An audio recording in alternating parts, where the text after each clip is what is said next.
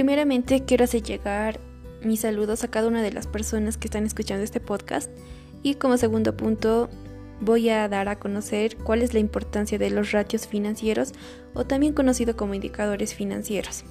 Bien, para ello lo primero que necesitamos es conocer qué es un ratio. Matemáticamente hablando, un ratio es una razón, es decir, la relación entre dos números. Son un conjunto de índices resultado de relacionar dos cuentas, ya sea del balance general o del estado de ganancias y pérdidas. ¿Qué es lo que hace un ratio? Un ratio nos provee información, lo cual nos va a permitir tomar una decisión, ya sea a, a las personas que son dueñas de esa empresa, asesores del banco, capacitadores, el gobierno o a cualquier persona que necesite de esta información. Ahora, según César Achín Guzmán, un ratio sirve para determinar la magnitud y la dirección de los cambios sufridos en la empresa durante un periodo de tiempo. Una vez conociendo este pequeño concepto, vamos a mencionar cuál es su importancia.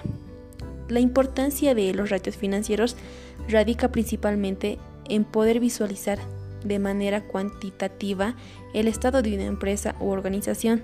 También nos permite conocer la solvencia, la eficiencia, el rendimiento. También establecer el grado de liquidez, su capacidad de generar efectivo y conocer la capacidad de pago de las obligaciones adquiridas.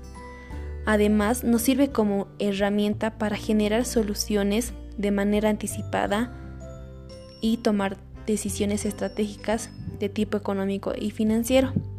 ¿Para qué? Para que la empresa pueda crecer.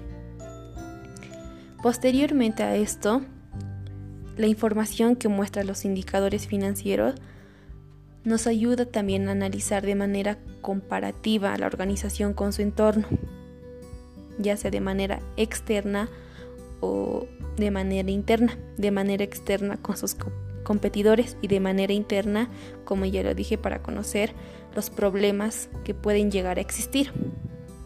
Ahora, también nos muestra los resultados de la gestión interna en el año actual y su comportamiento y tendencias en periodos anteriores. Podemos mencionar un claro ejemplo entre los ratios que más se conocen están el de liquidez, el de deuda, el de actividad y rentabilidad. Ahora, vamos a mencionar como ejemplo el ratio de solvencia.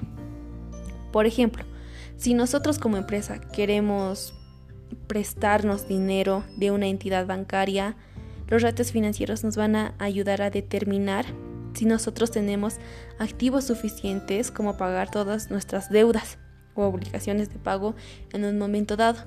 Ahora, desde el punto de vista bancario o de la institución bancaria, nos, les va a permitir conocer si la empresa va a poder generar los pagos que se requiere, para lo cual va a poder tomar la decisión de prestar o no prestar el dinero.